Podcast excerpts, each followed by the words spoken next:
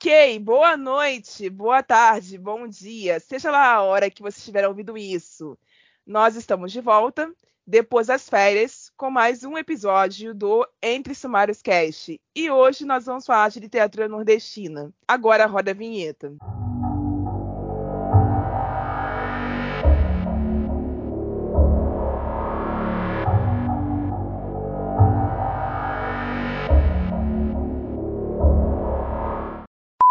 Esse podcast faz parte da iniciativa O Podcast é Delas. Saiba mais em opodcastedelas.com.br.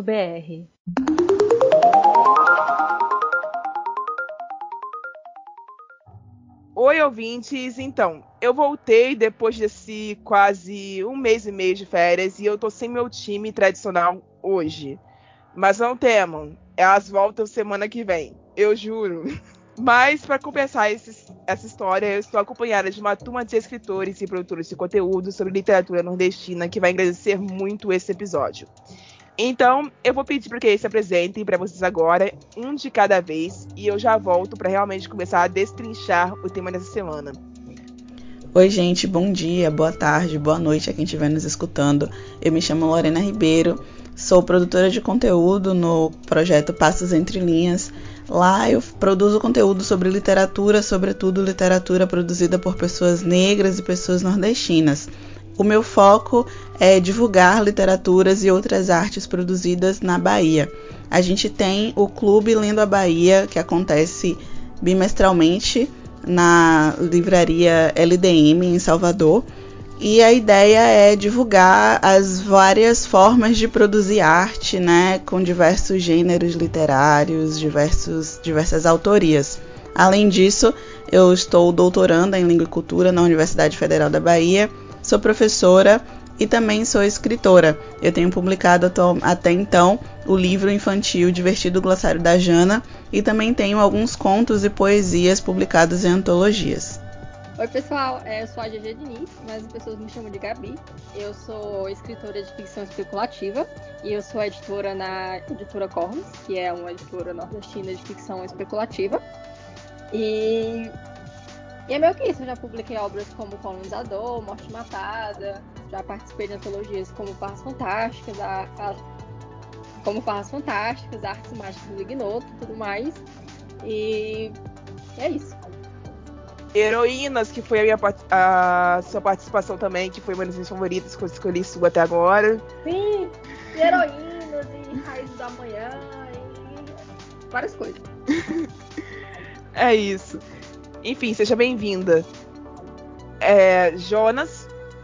Oi, pessoal do Entre Sumares Cast, tudo bem com vocês? Eu sou o Jonas Aquino, eu escrevo de tudo, sabe? De tudo um pouco. Escrevo fantasia, escrevo de vez em quando ficção científica, nunca tenho publicado todos. E escrevo também sobre bruxos no Nordeste. E na maior parte do tempo eu sou um trabalhador assalariado, divido meu tempo com a escrita e também com a faculdade de enfermagem. Então eu sou um pouco dessas, dessas misturas, sabe?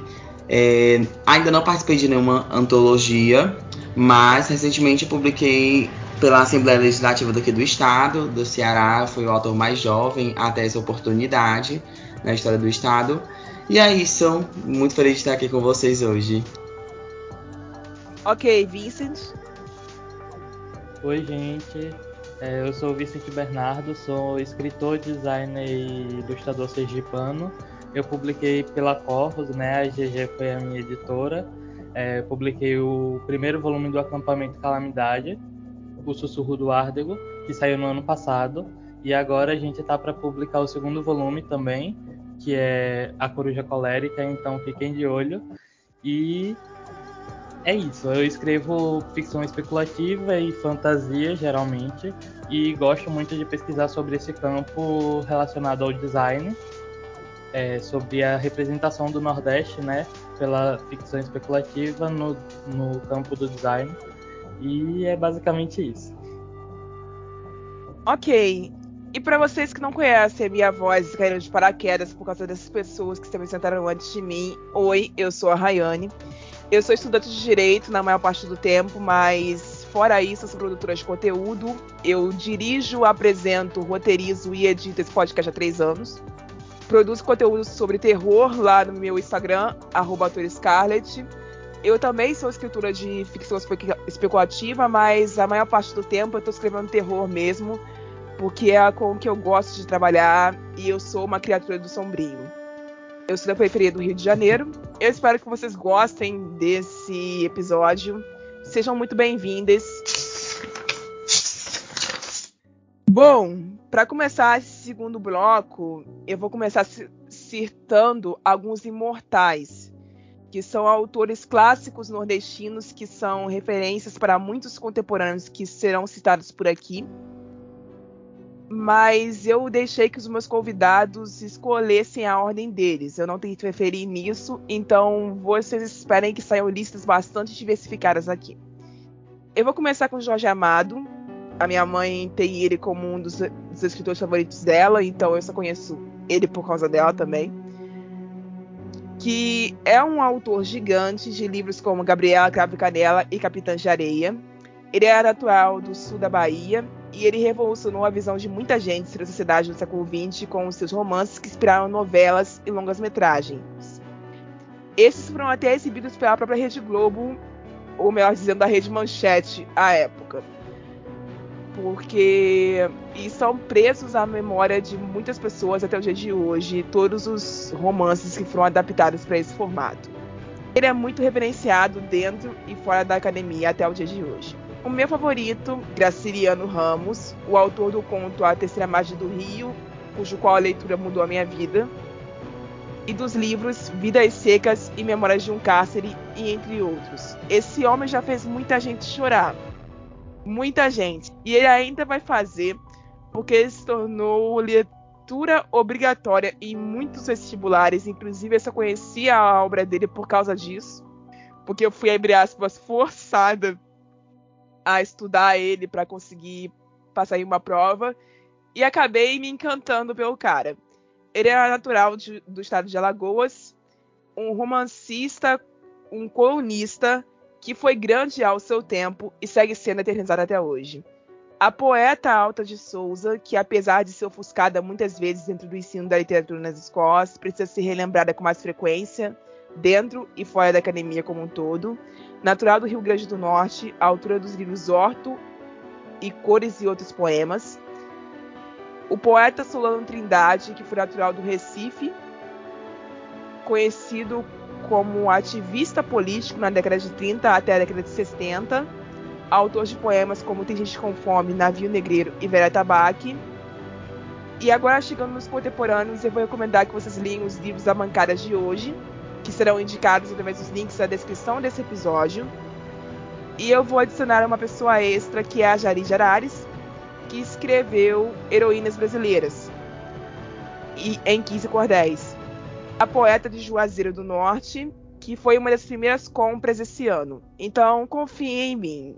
Logo, logo eu vou voltar falando sobre as minhas leituras de, desse ano em algum episódio por aqui. Eu vou dizer para vocês mais sobre esse livro, mas já estou muito feliz por ter conseguido comprar. Então, indicar literatura nordestina é difícil para mim porque eu fico com dificuldade de selecionar nomes. Então, eu peço já desculpa a quem eu for esquecer, mas é, selecionei algumas pessoas para poder indicar aqui para vocês conhecerem. Todas essas pessoas têm atuação ativa nas redes sociais, então vocês podem procurar e acompanhar essas pessoas para acompanhar os trabalhos delas, enfim.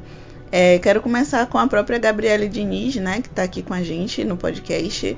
Eu já li alguns contos dela na Amazon e eu adorei. É, indicar também o Márcio Benjamin. O Márcio Benjamin atualmente, foi, recentemente, foi publicado pela editora Darkside com o livro Sina. Ele escreve literatura de terror, então sai sai da minha zona de conforto, mas é uma leitura que eu faço questão de são leituras que eu faço questão de fazer por ser um, um escritor nordestino, um escritor muito bom. É, outro escritor que eu quero indicar é o Cristiano Aguiar. Ele, eu mediei uma mesa na Bienal do Livro Bahia que aconteceu em 2022, com o Márcio Benjamin, o Cristiano Aguiar e o Ian Fraser, que é baiano. Então eu quero aproveitar para indicar eles três. Márcio Benjamin, Cristiano Aguiar, Ian Fraser. Ian Fraser tem uma pegada mais para escrever literatura, uh, ficção científica, um, fantasia. Ian está na área da ficção especulativa. Eu acho que eu posso dizer que os três estão, né? Outra pessoa que também escreve ficção científica é Lira Queiroz. Lira é uma pessoa não binária, também de Salvador, e tem um conto publicado na antologia Vozes Nordestinas, que é uma antologia que eu também tenho um texto publicado, e também tem texto do Deco Lipe, que é baiano, e Deco escreve mais uma literatura jovem, literatura infantil, e ele também produz conteúdo nas redes sociais no perfil Primeira Orelha. Junto com a gente, no Vozes Nordestinas, são quatro contos, né? Quatro autores. Junto com a gente está publicado também o Yuri Rebouças. E Yuri também escreve ficção especulativa, inclusive no na antologia tem um conto dele que é de terror, então fica a dica para vocês que querem conhecer aí. No, no Vozes Nordestinas tem um conto de ficção científica, um conto de terror, um conto de comédia romântica, que é o meu, né? E um de um romancinho assim gostosinho para esquentar o coração, que é do Deco. Eu indico muito esse livro. Voltando aos nomes né, de artistas nordestinos, eu quero indicar a Mariana Madeline, que é também daqui da Bahia. A partir de agora eu vou dar nomes da Bahia, né? É, porque no Passos Entre Linhas eu indico muito literatura baiana eu quis focar nisso. Então, tem a Mariana Madeline, que é da área da ficção especulativa, também escreve poesia. A Osana Almeida, que é poeta, é, ela é poeta, ela também é. Eita, quem canta e. Pro... Não, peraí. Lembrei. A Osana é poeta, compositora, cantora, além de ser professora também. Quero indicar também a Ana Fátima, que tem um grande nome na, na área da literatura infantil e escreve também poesia adulta.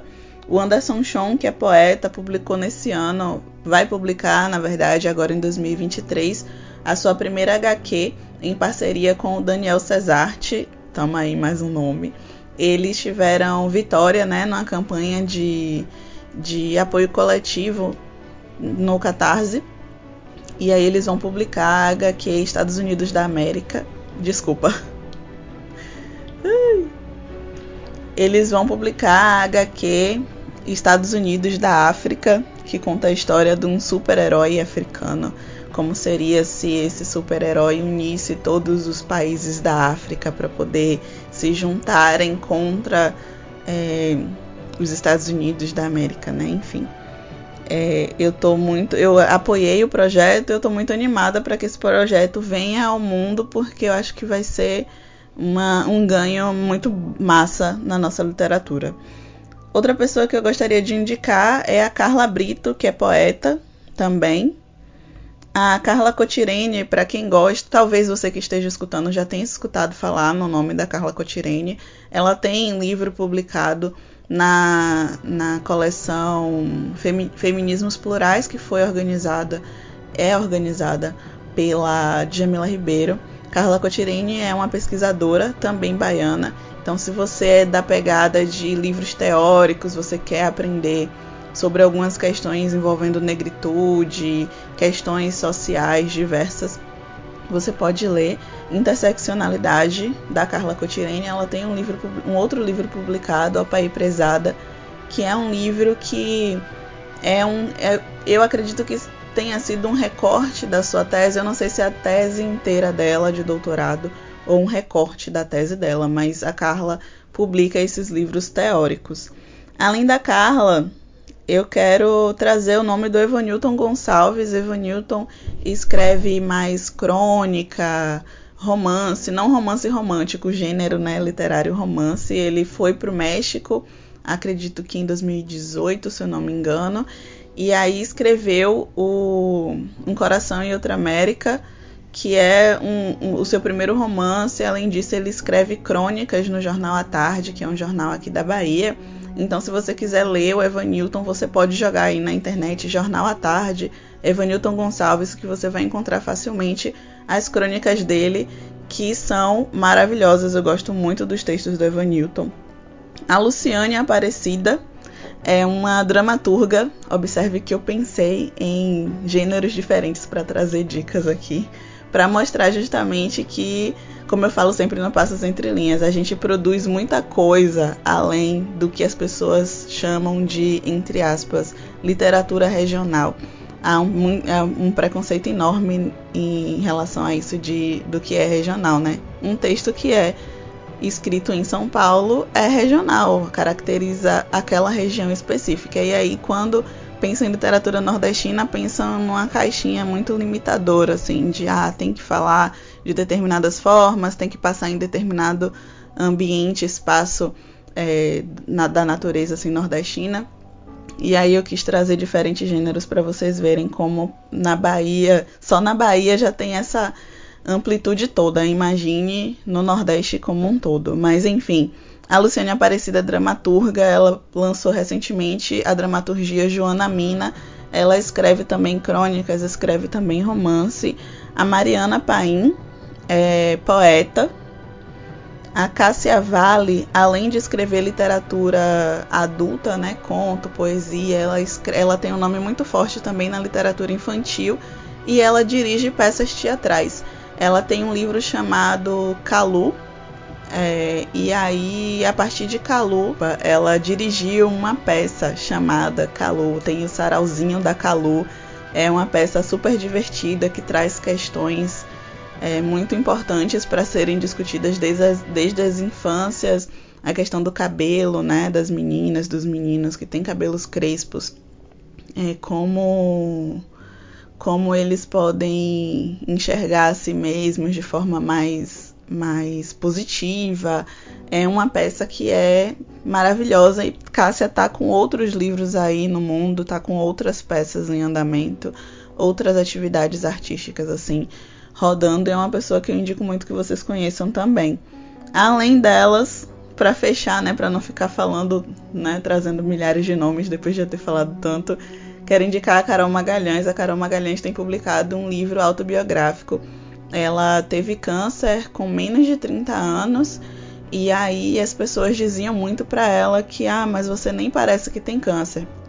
E aí ela publicou um livro autobiográfico e com o intuito de conscientizar as pessoas sobre o câncer de mama e conscientizar as pessoas da dessa, dessa questão de que cada, cada organismo reage de uma forma à doença e que o câncer de mama tem cura, sim. É discutindo sobre alguns preconceitos que ela descobriu quando ela descobriu a doença. E ela escreveu o Nem Parece Que Você Tem Câncer. Depois disso, ela publicou livro infantil, publicou um livro de memórias. Carol é, trabalha com redes sociais também, então é outra pessoa que eu indico que vocês acompanhem.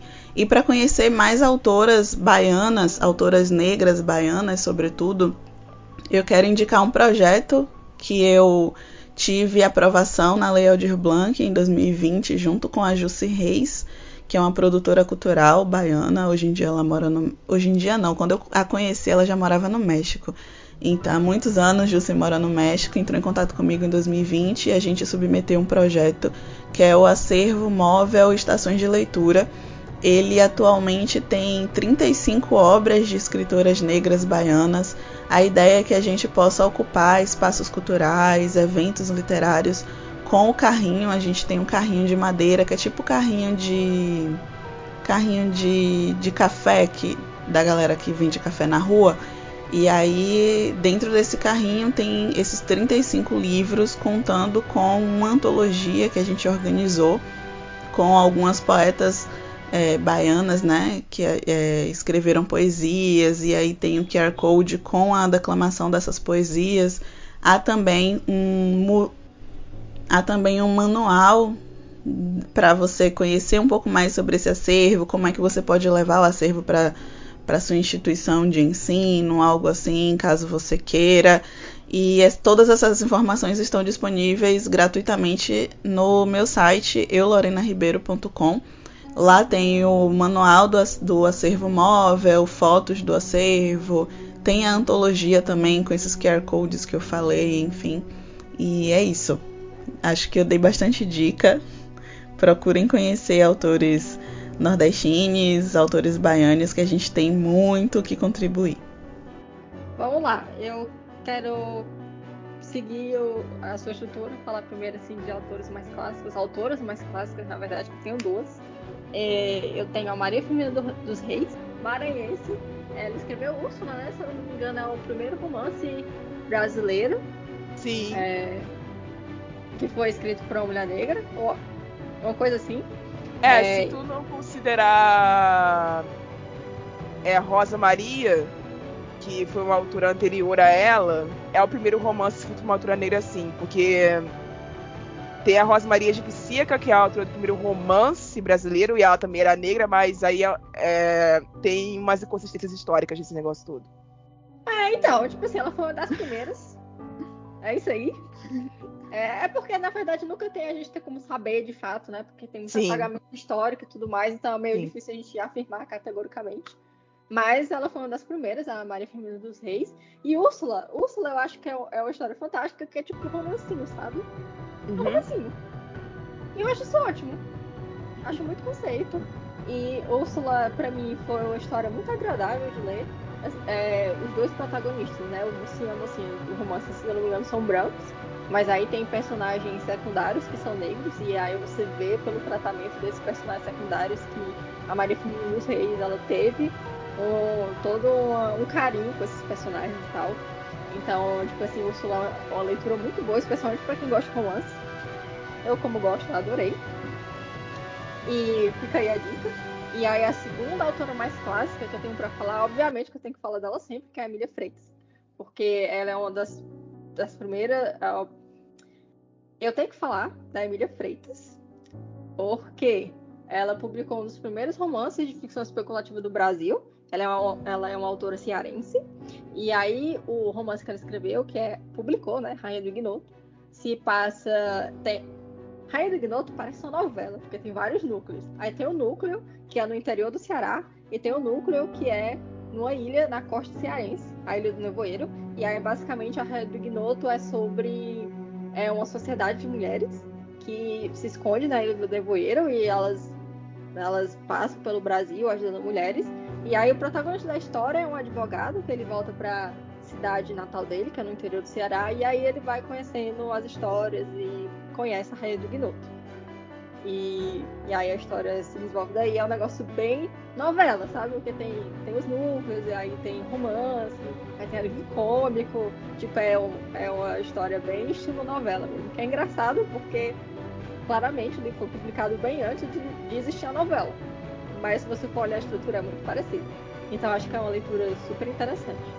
E eu acho interessante também como o livro encosta em ficção científica. É uma coisa que encosta, dá uma encostada de leve, e isso, para mim, considerando o tempo que foi escrito, considerando o tempo que a história se passa, eu acho muito interessante. E aí, de autores contemporâneos? Obviamente que eu tenho que fazer o jabá, o jabá da Corvus Editora, né? Que é a editora que eu sou editora-chefe. Porque é isso aí, tipo, autor nordestino contemporâneo tem um monte na Corvus, tem o Vincent, tem o Paulo Pachedes, tem a Laísa Couto. A gente tem um selo, o selo Carcarás, que é de novelas, noveletas de autores nordestinos. Então, se vocês querem ler autores nordestinos contemporâneos, existe o selo Carcarás. É, e então, autores da Corvus. É, eu posso citar a, As Bruxas do Meu Quintal, né, que é do Pablo, que é um conjunto de contos é, sobre umas bruxas, uma família de bruxas que se escondem é, no. Como é que é o nome? Elas se escondem, elas se escondem Carnaubal. meio que no amar. No quê? Carnaubal, eu acho. Sim, no Carnaubal. Isso. No Carnaubal. é, acho que é no interior do Rio Grande do Norte. Isso. E, e aí as, as histórias têm protagonistas diferentes, mas tudo gira em torno dessas bruxas. É, e aí também tem A Boa Pastora, da Laísa Couto, que é uma novela do, do selo Carcarás, que eu achei uma história fantástica, que é basicamente sobre. É um take mais nordestino do lobisomem é, da história do lobisomem. Tem uma pegada, uma pegada mais É... Não sei, tem uma visão mais brasileira do, do mito do lobisomem na história. Eu acho isso fantástico. É, tem o acampamento Sussurro do Árdago, do Vice, obviamente. Né? Está aqui, vamos fazer o jabá. E, e é isso. É, fora autores da Corvus, que eu me esqueci de mencionar a Mari Madeline, que ela não só é autora da Corvus, ela publicou com a gente pela antologia Farras Fantásticas, que inclusive Farras Fantásticas é uma antologia de ficção, de ficção especulativa que é só com autores nordestinos, falando sobre festas e festejos do Nordeste. Então, acho que é excelente. E eu queria falar da, da Mari, porque ela publica poesia também. E eu acho isso fantástico, a Lipira dela, que, que foi assim um livro de poesia que me marcou muito. É, e tirando o autor da Corpus, eu tenho que falar da Socorro Racioli, que ela é uma autora cearense conhecidíssima, eu acho, mas eu li A Cabeça do Santo. E eu adorei porque é uma história que fica ali entre na fronteira entre realismo mágico e fantasia, que é sobre uma, um cara que uma pessoa que vai para uma cidadezinha do interior, eu não sei se ele já é de lá, e aí ele consegue ouvir as rezas que as pessoas fazem para Santo Antônio quando ele entra dentro da cabeça, uma cabeça caída de Santo Antônio que era de uma estátua. É, essa é a premissa da história. Aí ele, aí ele começa a escutar as orações e começa a, a fazer falcatrua com as, com as orações. Tipo, é muito legal a história. E, obviamente, outra coisa bem óbvia é falar de Tamar Vieira Júnior, falar de Tortarado, que, ao contrário do que as pessoas dizem, eu não acho que é realismo mágico. Eu acho que é realmente uma história é, que é de ficção, mas ela não é especulativa e fala sobre. Nossa, a memória é péssima. Basicamente fala. Conta a história de uma localidade que é no, no interior do Nordeste. É, não especifica onde exatamente, mas a gente pode supor que é no interior da Bahia, se eu não me engano. Mas no interior do Nordeste é um, é um quilombo. Não é um quilombo, como é que é a palavra? É um negócio, um negócio parecido com quilombo. E aí a história vai abordar várias coisas, acompanhando a história desse quilombo, vai falar sobre religiosidade, sobre a questão da assimilação religiosa, tipo de chegar evangélico e as pessoas começarem a abandonar as suas crenças, da mistura entre o católico e as religiosidades afro-brasileiras. É, e aí também vai abordar a questão de disputa por terra entre as, as pessoas do quilombo e, e grandes fazendeiros. Então, nossa, é um livro fantástico para quem quer entender é, política, para quem quer entender é, alguns processos históricos que se deram no interior do Nordeste e para entender como é que o, as, as religiões afro-brasileiras se misturam com outras crenças no imaginário popular. Então, assim, eu acho esse livro fantástico, tarado. E é isso. Pronto. Gente, ai nossa, eu não tenho como falar sobre autores nordestinos e não citar a Raquel de Queiroz, sabe? Ela é uma figura polêmica, ela tem algumas controvérsias e tudo mais, só que os livros dela me acompanharam durante muito tempo, sabe?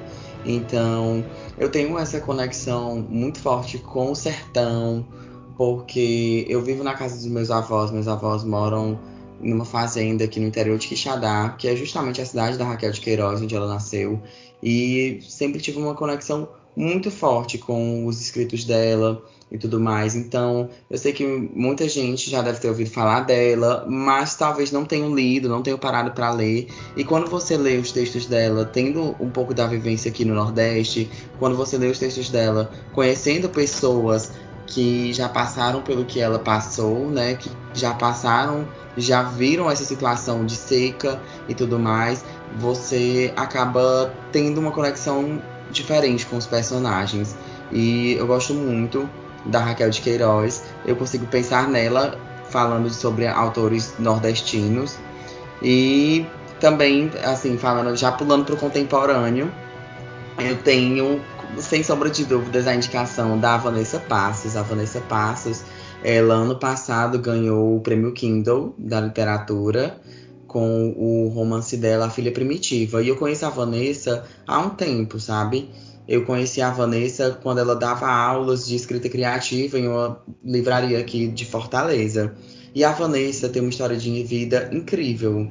Além das histórias que ela conta, além dos livros dela seguirem caminhos diferentes do que a gente está acostumado, ela tem um estilo próprio de escrita, assim, muito parecido com é, alguns autores já também bastante renomados que costumam escrever é, em linhas fluidas, né? Eles não se atentam muito à forma, como o José Saramago. Acredito que se pronuncia assim o nome dele. Não estou lembrado do sobrenome direito. Mas enfim, o querido do ensaio é sobre assim a cegueira. Mesmo. Pronto, este querido mesmo. Sobre o ensaio sobre a cegueira. E também a Sally Honey também parece que ela escreve da mesma forma. E é muito interessante você ver esse estilo de escrita mais fluido dentro da nossa língua, especialmente, e ver como é que isso consegue tanto moldar a história dos personagens, moldar, moldar as ações dos personagens, quanto moldar a nossa percepção sobre eles. E a Vanessa, além de saber de ter uma escrita assim, uma prosa maravilhosa, ela tem uma história de vida incrível também. Ela morava aqui perto de mim.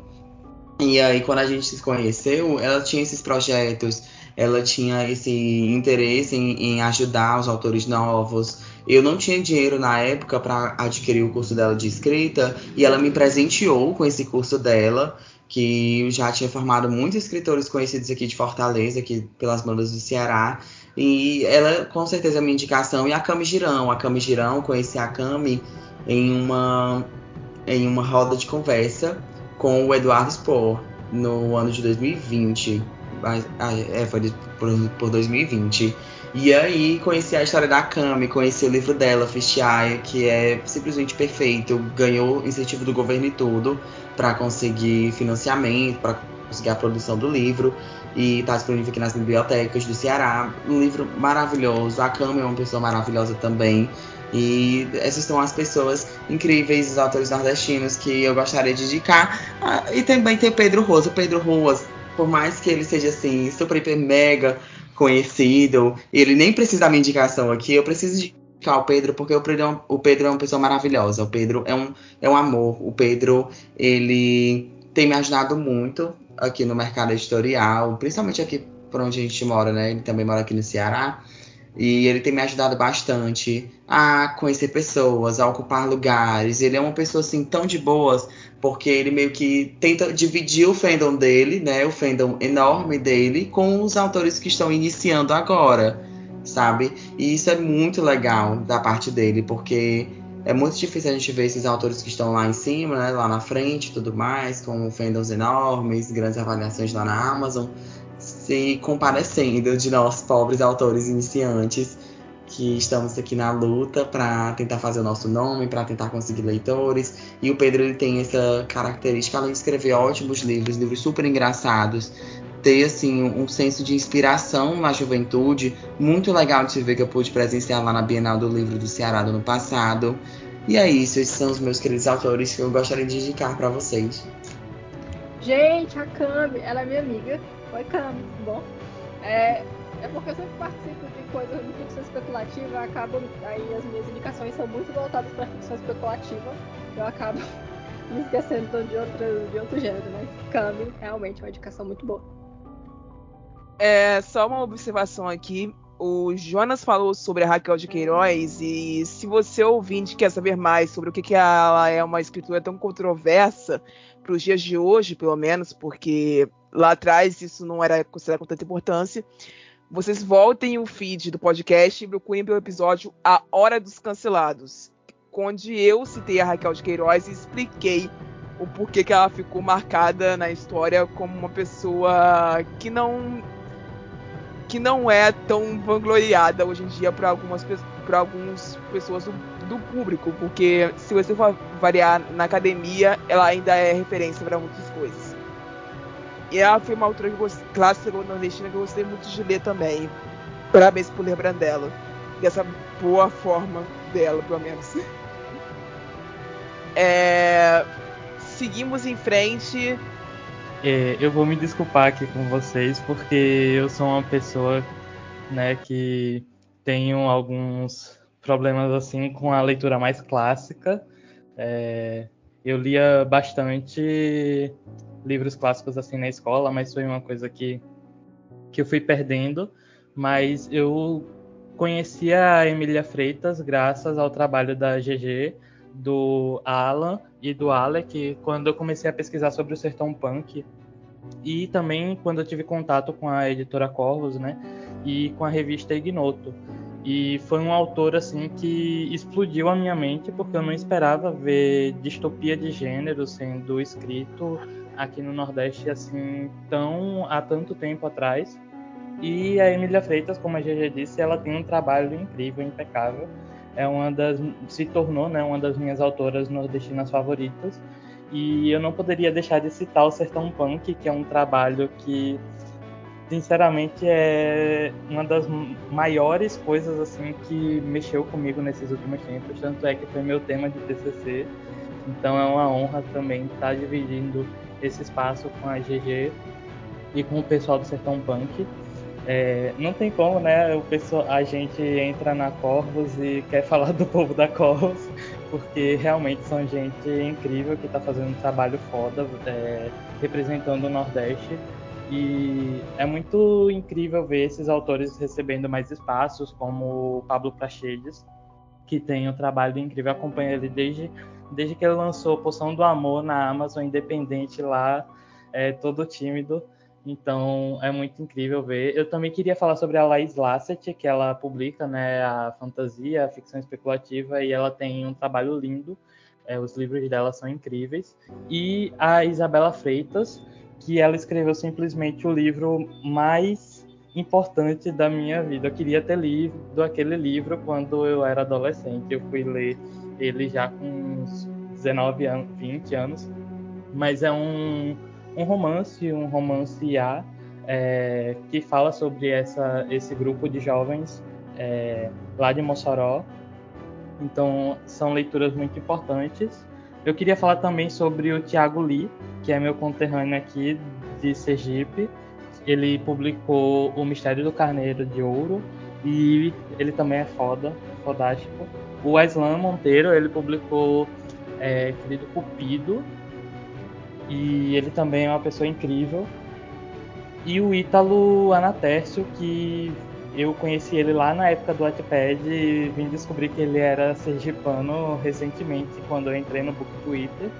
E ele publicou O Inventor de Estações lá no Wattpad, que foi a minha história favorita da vida naquela época do Wattpad, e é simplesmente fantástico. E publicou também A Rendeira. É... E eu queria que vocês também fossem pesquisar muito sobre o pessoal da Corvos, esse trabalho sobre o sertão punk, que tem essa, essa coragem né, de falar sobre a representação do Nordeste é, nas mídias e principalmente na literatura, eu acho que é um trabalho muito importante para que a gente perceba né, questões de como a gente enxerga o Nordeste na literatura. E, cara, é a porta de entrada para você se apaixonar pelo, pela literatura nordestina, porque só tem escritor foda. E é isso. Ok, mais informações, pessoal, vocês encontram lá no nosso blog www.entresumariosefins.wordpress.com. Lá vai estar a lista completa de todos os autores que foram citados aqui e de alguns autores que nós não tivemos tempo de falar sobre no programa, mas estão lá referenciados também. Bom, é um costume, os ouvintes regulares sabem disso deste programa de deixar os debates para a última hora. Então, como nós estamos dentro da nossa série de regiões, para quem não sabe, essa série começa com o norte do Brasil e a gente tem um episódio sobre isso, que é o chamado Norte Escreve, que foi com os autores Gabriel Yared e Juliana, Juliana Murakami, desculpa. Então, vocês voltem lá para ouvir a série sobre o Norte. Aqui é sobre o Nordeste, vai ter um sobre o Sul e, do, e o último vai ser sobre o Sudeste. Então a gente está dando essa volta no Brasil nessa série para poder apresentar a vocês o maior número de escritores possíveis de cada região. Então o que eu vou fazer agora nessa, nesse terceiro bloco?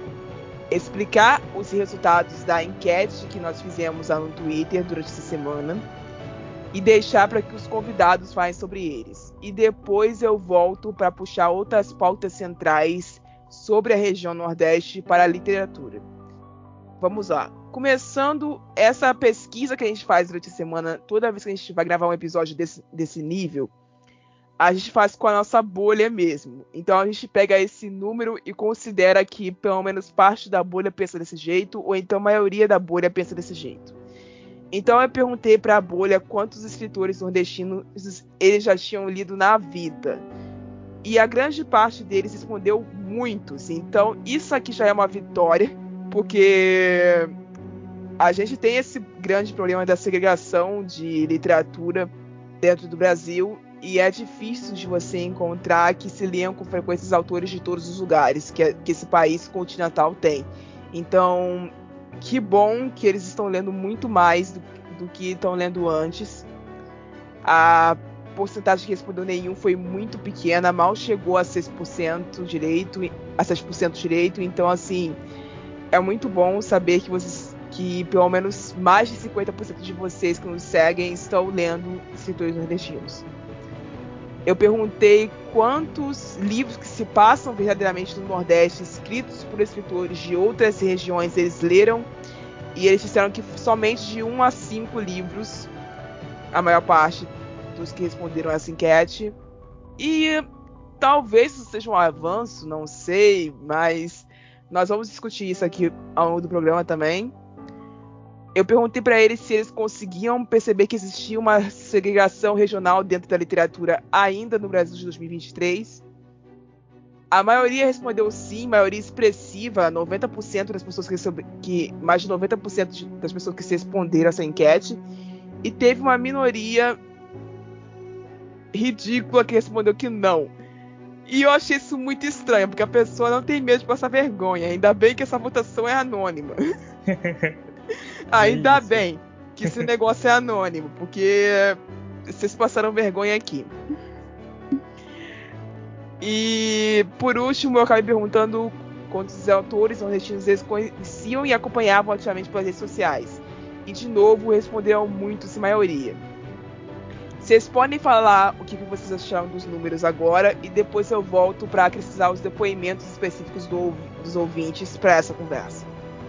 Então, como eu falei, né, antes, essa questão de segregar a literatura como literatura regional, determinadas literaturas são literaturas regionais, é muito problemático porque acaba marginalizando ainda mais essas, esses artistas.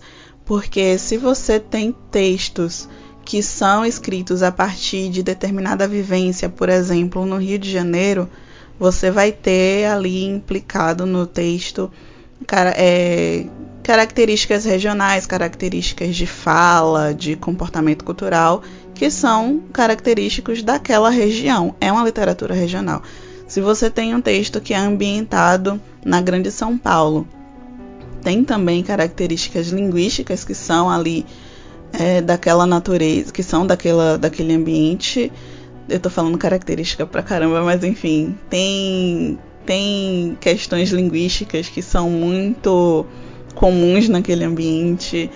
Tem a, a questão do, do regional em relação a, a prédios, né? Na Grande São Paulo a gente tem muito visível a questão de ter prédios, muitas lojas, muitas pessoas caminhando, tudo isso é característico daquela região. É, outra, é outro exemplo de literatura regional. Quando a gente fala de literatura na Bahia, a gente pode ter também uma literatura regional de Salvador, que vai retratar a realidade de Salvador, ou de Vitória da Conquista, no centro-sul baiano, que é uma realidade completamente diferente da que a gente tem na capital. E aí, em Caetité, por exemplo, que é o interior também do centro-sul baiano, que é uma realidade completamente diferente, por exemplo, de uma região metropolitana, né, da, da capital. E aí, quando a gente fala literatura regional, quando a gente pensa em literatura regional como literatura nordestina e coloca a literatura nordestina como uma coisa só, a gente acaba invalidando essas diversas características que existem, essas diversas identidades que existem no Nordeste brasileiro, invisibiliza também esses artistas, porque é como se a Gabriele, por exemplo, só pudesse falar de literatura nordestina, só pudesse falar de literatura que passa no Nordeste, só pudesse escrever literatura que é, é, é ambientada no Nordeste. E quando Gabriele vai ser, vai ser considerada para ser chamada para um grande evento literário, por exemplo, estou falando de Gabriele porque ela está no, no, podcast, mas enfim, é, no, no episódio. Se ela for chamada, se eu for chamada, geralmente assim, para fazer uma fala num, evento, num grande evento literário, podem pensar, isso pode existir, podem pensar que, ah, não, não, não tem uma mesa que vai falar sobre Nordeste, então não vou colocar elas. Ah, não tem uma mesa que vai falar sobre negritude, então não vou colocar elas. É, eu acho que a segregação, a segregação em relação à, à regionalidade na literatura tem a ver também, conversa muito com a segregação que a gente tem quando a gente fala sobre questões raciais. Geralmente as pessoas nos chamam para falar sobre as dores de ser uma escritora negra, sobre ah, as dificuldades de ser escritora negra, sendo que a gente tem tantas outras coisas para falar, tantas outras coisas interessantes para discutir. Não que a gente não possa falar sobre as dificuldades de, de, ser, de sermos escritoras negras nordestinas. Não, não é que a gente não possa falar sobre isso, mas tem tantas outras questões importantes e interessantes para a gente falar.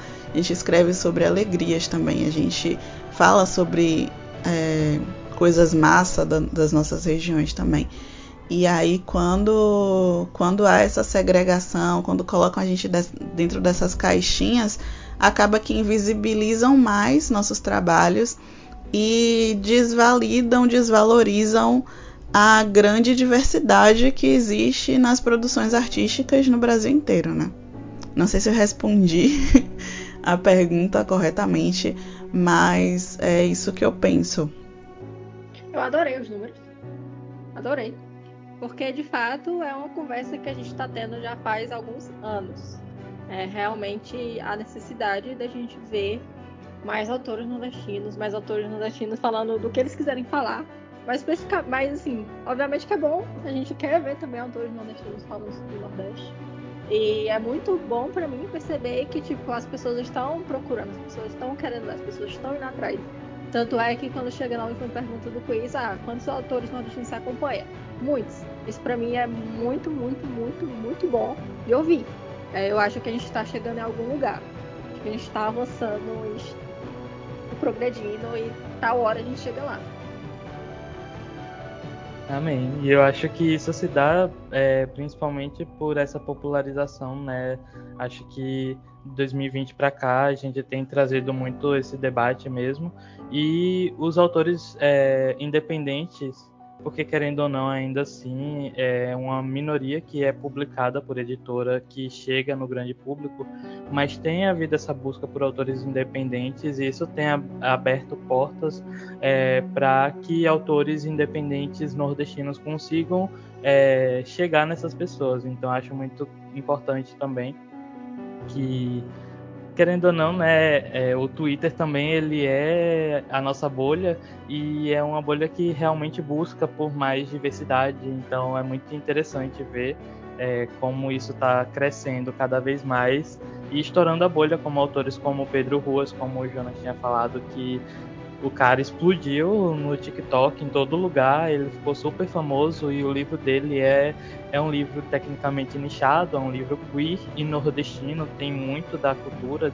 é, do Pedro, então, tanto é que ele já trouxe né, algum, alguns comentários que fizeram sobre é, a linguagem, a, a escrita do livro, e são assuntos pertinentes que a gente está trazendo e que está ganhando mais visibilidade. E isso reflete né, nessas pessoas que responderam a, a enquete. Gente, eu queria muito, muito mesmo acreditar que é, fosse que esse, esse resultado do Twitter se refletiria nas outras redes sociais. Mas infelizmente é como foi falado agora há pouco.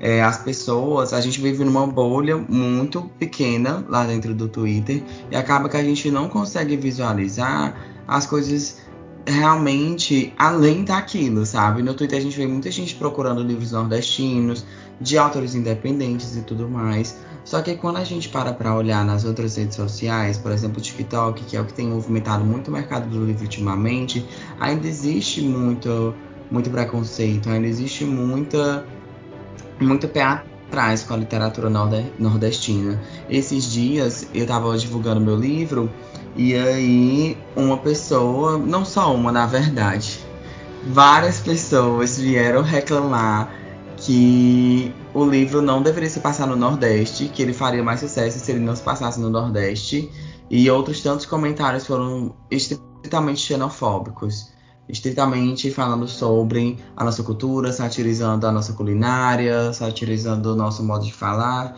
e tudo mais. E aí eu fiquei preocupado, porque eu pensei, meu Deus, é, pessoas como Pedro Ruas abriram muitas portas pra gente, e a gente caiu na, na ilusão de pensar de que os caminhos seriam mais fáceis dali em diante. Só que não, ainda existe resistência, por mais que seja uma possibilidade, por mais que seja algo possível, chegar no grande público através de histórias nordestinas, através de histórias nordestinas e queer, é, é muito complicado você ocupar esses espaços quando as pessoas elas se mostram tão ariscas, tão, é, tão relutantes em dar oportunidade para esse tipo de literatura. E teve uma coisa que o Pedro falou na Bienal do Livro que ficou na minha cabeça, de que ele só conseguiu a visibilidade que ele conseguiu através do prêmio que ele ganhou. Eu não me lembro se foi da Capricho ou foi o Flip Pop, acho que foi o Flip Pop que ele ganhou enfim, teve um prêmio que ele ganhou com Enquanto Não Te Encontro.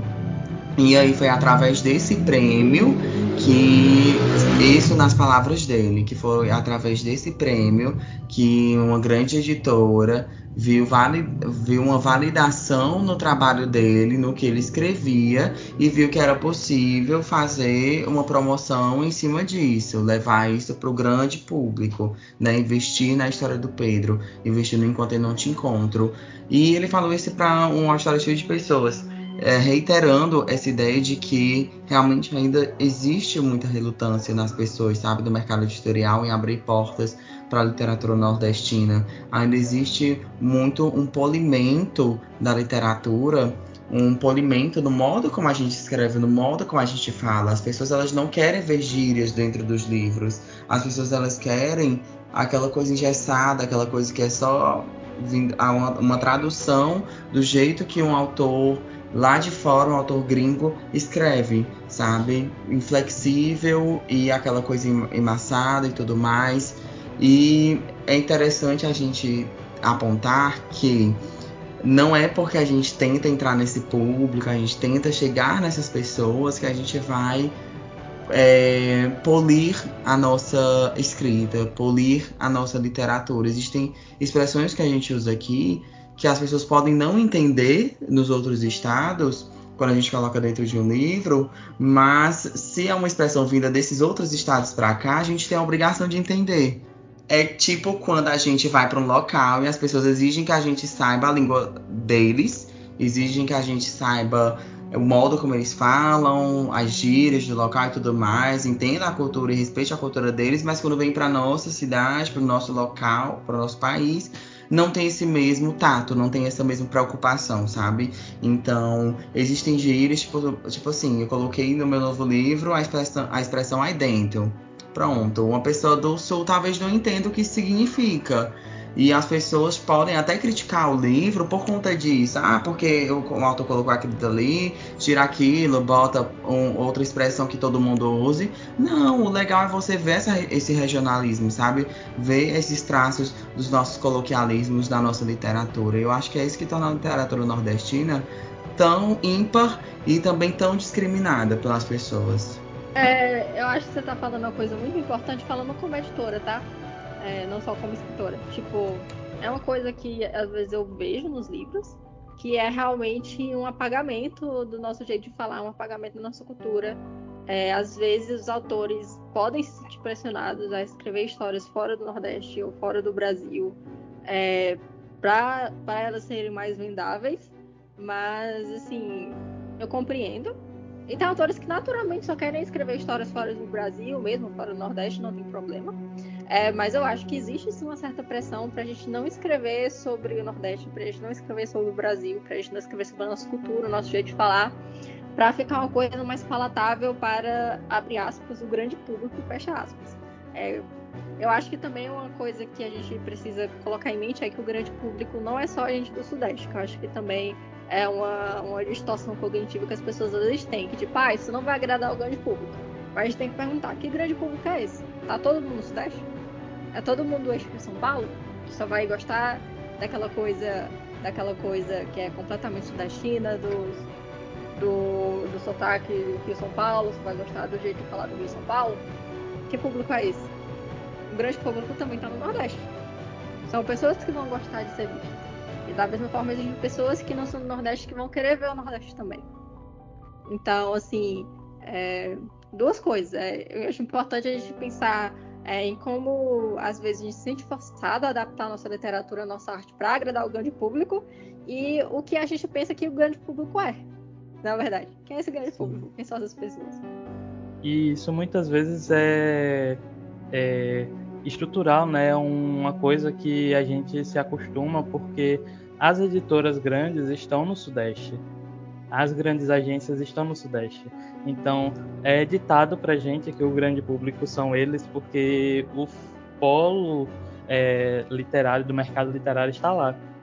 Mas eu acho interessante também é, que essa questão né, do pessoal, eles não, não gostam de ler o, a literatura nordestina porque a gente não tá não tem tantos autores nordestinos ocupando esses espaços por causa dessa estrutura das editoras e do mercado literário em si.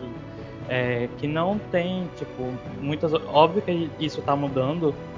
A gente tem visto é, alguns editais de agências que pedem especificamente por pessoas de outras regiões e tal mas é uma coisa que está começando a acontecer agora, que poderia ter acontecido há muito tempo, porque é tudo um Brasil, mas é muito da questão é, social do, da, dessa divisão de norte-sul, que acontece há muito tempo, que vê o, o, norte do país como um exótico, como algo diferente.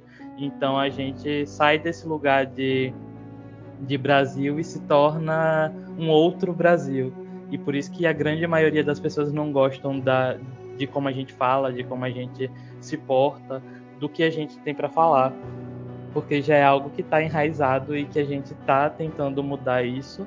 E é muito interessante ver como essas coisas estão se transformando de pouquinho em pouquinho, mas estão. É... E eu acho que é isso. A gente tem essas, essa, essa barreira, né? principalmente ligado com a língua, que o Jonas e a GG falaram muito bem, que é um, um traço só do, de diferentes lugares do Nordeste que parece que, que se torna uma bomba né, para alguns leitores. Inclusive, quando eu estava escrevendo, quando eu tava, eu tinha publicado Acampamento Calamidade, tem uma parte que eu falo Kunga, que é carona, que a gente fala muito aqui em Sergipe. É, e, tipo, alguém veio me perguntar o que era, e falaram sobre colocar glossário e tal, e inclusive eu tive é, problemas com algum, algumas pessoas me pedindo para trocar essa palavra. Eu disse não, é uma palavra que a gente usa aqui. Eu não, não costumo usar muito essa palavra, eu sou do eu sou da capital, então tem para você ver, tem diferenças até entre as cidades de interior e cidades de capital aqui no Nordeste, não é uma coisa única, mas o personagem ele era de interior, então ele tinha que falar essa palavra, é uma coisa da cultura dele.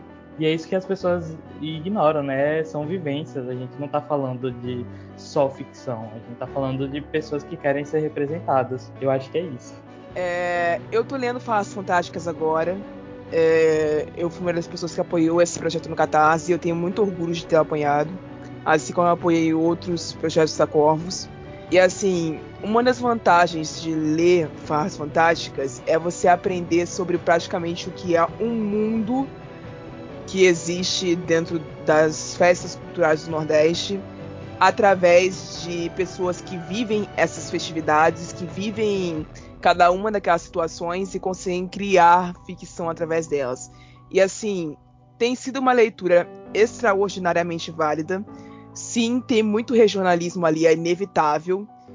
E tem sido uma delícia para mim, que é do Sudeste, aprender com esse, com esse regionalismo deles, do Nordeste inteiro como um todo. Um dos meus contos favoritos é, no caso, o da Mari Madeline, que já vou citar aqui. Então, assim, tá sendo muito bom essa leitura para mim. Não desperdicem uma leitura boa igual a essa ou igual a todas as outras que foram citadas aqui, porque vocês estão desacostumados com o vocabulário. Não façam isso com vocês mesmos. Porque assim, eu como falante de inglês, eu vou, eu posso estar viajando, mas eu duvido, assim, eu duvido que vocês consigam conviver com as traduções mal feitas que às vezes saem por aqui no Brasil de algumas expressões que são idiomáticas do inglês e quando decide traduzir em português sai tudo sem noção. A gente está cansado de ver isso e vocês nunca reclamam. Então por que, que vocês reclamam da, do regionalismo que os escritores do Nordeste usam? Por que, que vocês querem reclamar do, do regionalismo que os escritores do Norte usam? Por quê? Só essa pergunta aqui, só essa pergunta mesmo. É isso. É, tipo, é, a minha impressão, a minha impressão é que, tipo, tem uma certa má vontade. Porque é, começa, começa às vezes pelo, por aí, tipo, a gente não vê as pessoas falando de regionalismo do Sudeste. O Sudeste tem expressões regionais. Mas quando é uma expressão do Sudeste, alguma coisa assim, as pessoas não falam, ah, isso é regional. Ou então, quando tem alguma expressão que é claramente própria da tradução de uma, de uma literatura anglófona, aí ninguém fala, isso é tradutez. Eu falo que isso é tradutez, porque eu falo. Mas tipo, geralmente as pessoas não falam isso é tradutez. Eu acho que as pessoas têm mais boa vontade de tentar entender pelo contexto o que aquela palavra significa e nessas ocasiões. Aí quando já é uma, uma obra escrita por um autor nordestino que tem coloquialismos nordestinos, aí as pessoas já têm uma certa má vontade de tentar desvendar o que aquela palavra significa pelo contexto. E aí é uma decisão que eu, como editora, eu, eu apoio. Eu não tô lembrada, se, eu espero que não tenha, mas geralmente nas histórias da Corvus não tem glossário do, dos termos. Não tem. Não. É, como e... leitora, eu digo que tem no máximo algumas notas de rodapé, mas são muito específicas e na maioria das vezes não são para gírias. Sim. Exatamente. É, nas obras da Corvus geralmente não tem glossário. Isso, é, isso acontece porque as pessoas não pedem glossário, no geral. As pessoas não pedem glossário de livro traduzido em inglês. As pessoas não pedem glossário para autores que são do Sudeste.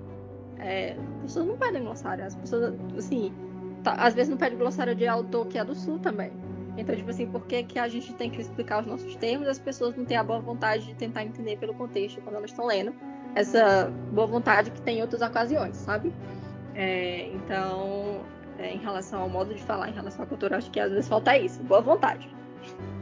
E quando eu estava pesquisando, né, sobre o sertão punk, eu falei muito sobre essa questão da identidade do Nordeste, que as pessoas têm muito essa muito esse imaginário de que são que todo o Nordeste é uma coisa só, que a gente fala de um jeito só, que a gente se comporta de um jeito só, que a gente tem uma só religião, que e, tipo é muito desse lugar de de ver a gente como exótico e colocar a gente dentro dessa identidade do povo nordestino, que para eles é algo totalmente diferente, por isso que não querem se adaptar meio que a isso, mas é uma questão de preconceito linguístico que também tem sido muito muito debatido recentemente, mas é uma discussão muito recente e preconceito no geral mesmo, porque desde que o Nordeste é, é Nordeste, a gente meio que tem essa, essa caracterização do pessoal pobre, sofrido e que a gente não merece ter essa atenção porque desde que historicamente a gente já teve atenção demais por causa da seca. Então, é muito dessa questão de preconceito mesmo. Não estou falando que todo mundo que não gosta de ler assim é, é, tem esse preconceito, então, né? Mas é uma questão que já está enraizada e que não é só exclusivo da literatura, como também a gente vê muito disso nas novelas, né? Principalmente, que não contratam autores nordestinos para representar o Nordeste e recentemente também teve aquela capa da Veja que foi que a capital de São Paulo é ou que São Paulo é a capital do Nordeste. Então tem muito disso, é muito preconceito e estigma em cima do povo nordestino e de como a gente deve se comportar e falar. E é complicado a gente, pelo menos como escritor independente, é, que se joga para falar sobre o Nordeste em si, é um processo de desconstrução da gente também, porque a gente cresce lendo livros de fora, cresce lendo livros no máximo do eixo Sudeste-Sul. Então, é uma coisa que vai se desconstruindo na gente que infelizmente a gente ainda tem que estar tá desconstruindo com as outras pessoas. É, eu acho, eu acho que você falou coisa, eu acho que você falou uma coisa muito importante que é realmente das expectativas do que as pessoas têm em cima do que é a língua nordestina, do que são os costumes nordestinos, porque o Vincent falou mais Sertão Punk do que eu, porque eu completamente hoje eu tô descombobulada.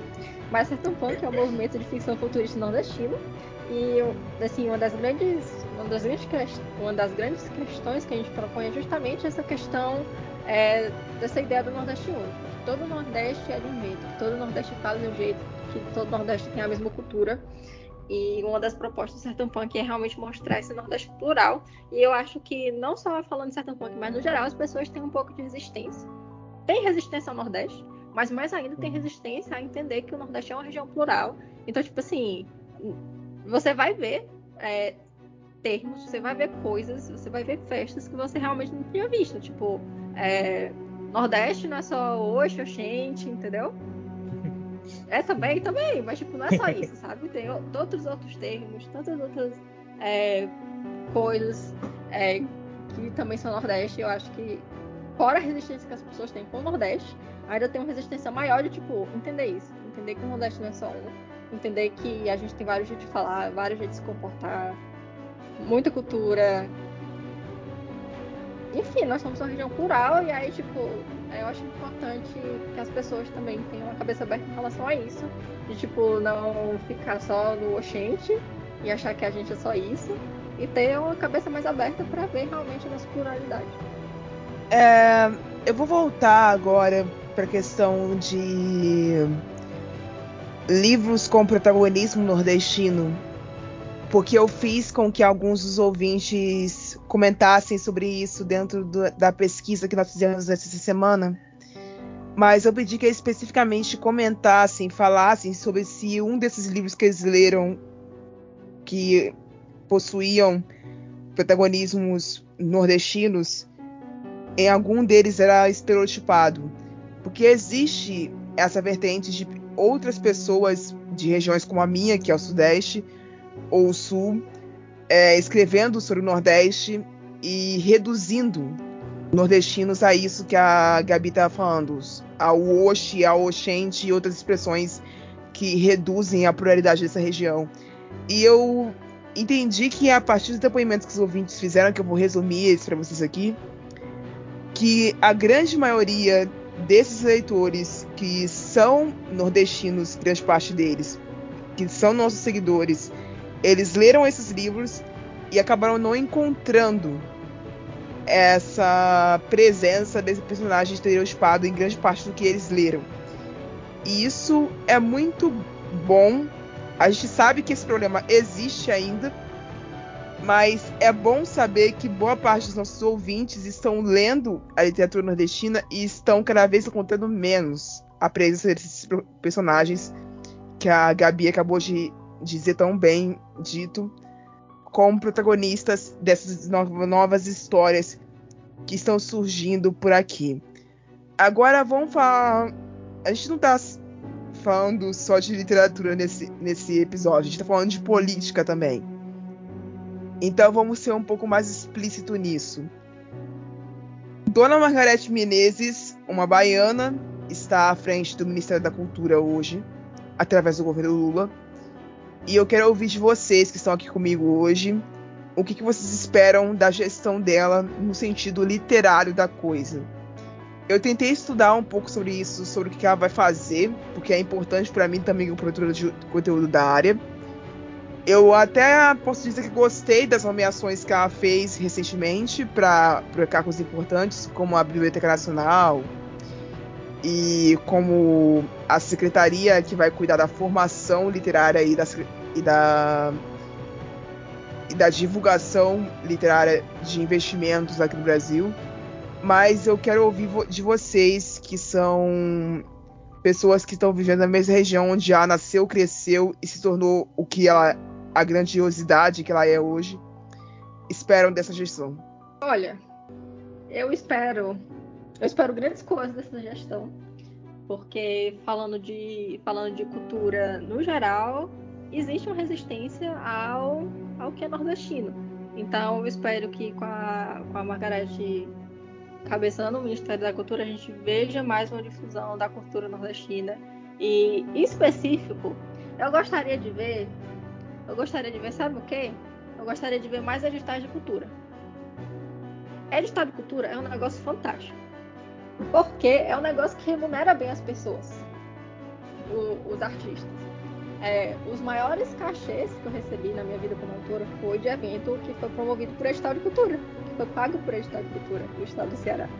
Eu estou escrevendo um roteiro de longa-metragem, que é um, é um longa-metragem de horror, se passa no interior do Ceará, que é uma adaptação de um conto de uma amiga minha. E eu tô sendo paga. Por quê? Porque passou por uma história de cultura. Então, assim, é, obviamente que assim, existe a questão mais subjetiva da coisa, vamos aumentar a difusão da cultura no leste. Mas tem a questão mais prática de, tipo, mandar mais dinheiro para ter mais edital de cultura, para mais artistas poderem fazer sua arte. A, a, a Cami mesmo, a Cami Girão, ela, ela publicou Fichai por editora, mas só que aí depois ela republicou o livro por edital de cultura. Então tem editais de cultura que é para publicação de livros. É, e existem editais de cultura para eventos literários. Existe edital de cultura para produção de roteiros e produção de filmes.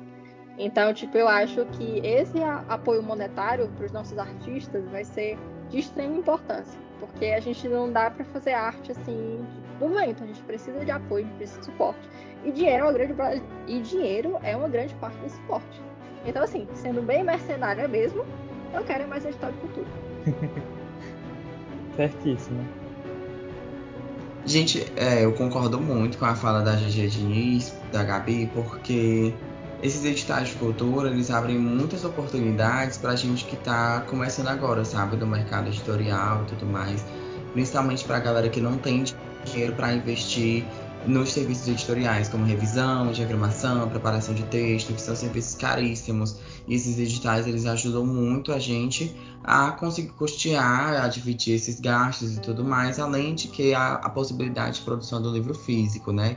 Que é o sonho de, grandes, de muitos autores e a distribuição em bibliotecas. Então, eu espero muito que Margarete traga isso pra gente, sabe? Essa oportunidade de ter é, essas portas abertas para os nossos livros, para as nossas histórias.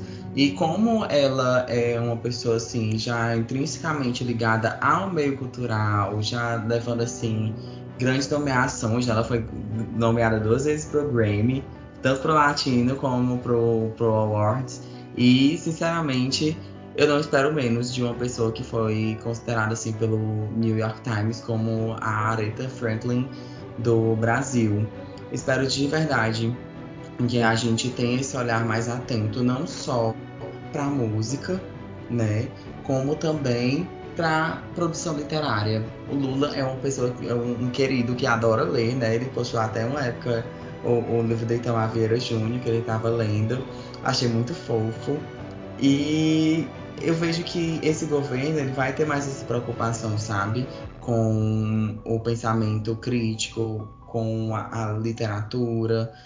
E eu espero de verdade ver esse, essa vontade deles, né? Esse, essa prerrogativa traduzida em atitudes, traduzidas em, traduzidas em políticas públicas que visem essa promoção da literatura e também essa promoção do direito ao livro. E é isto, né? Espero grandes coisas.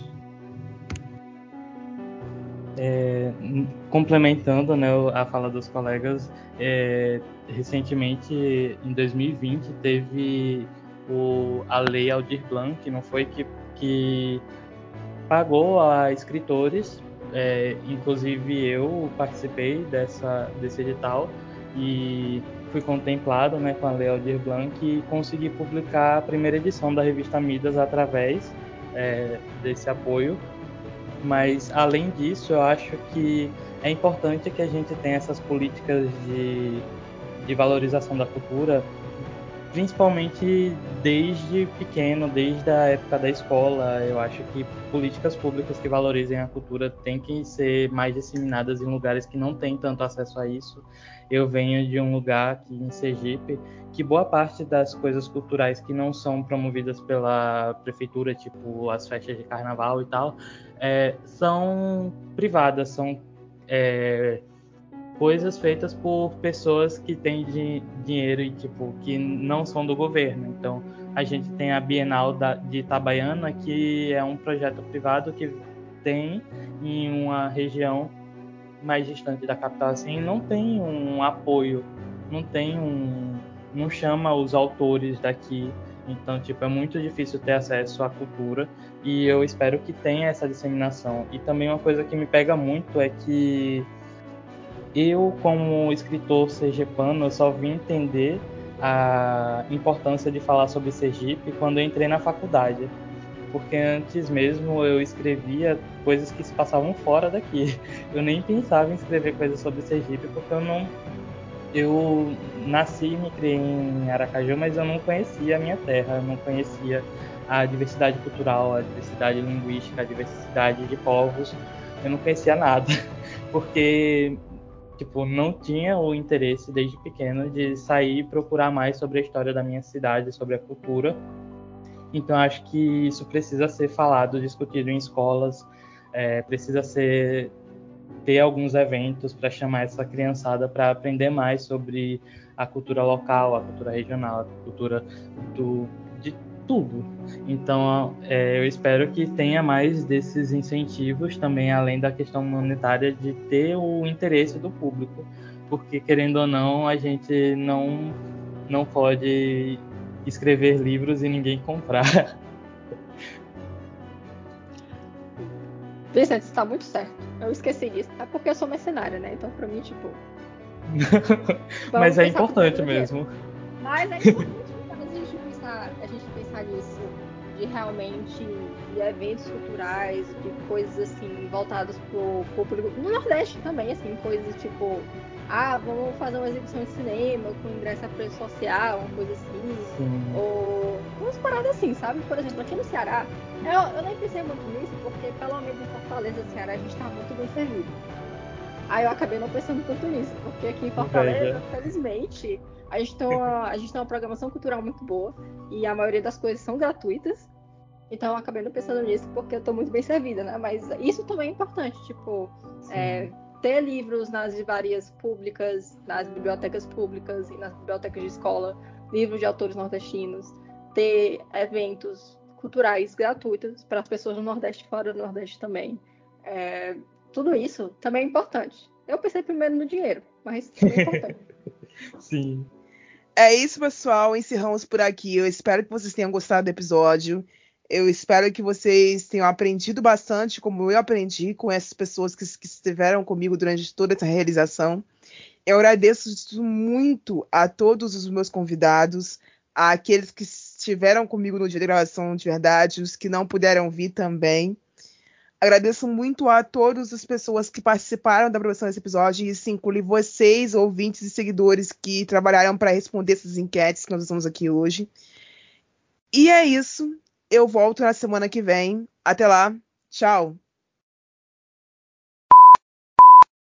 Você ouviu um programa participante da rede Podcast é Delas, uma iniciativa que fornece toda a infraestrutura necessária para mulheres hospedarem e publicarem os seus podcasts. Para fazer parte, entre em contato conosco através do site opodcastadelas.com.br ou através das nossas redes sociais, como arroba o Podcast é Delas.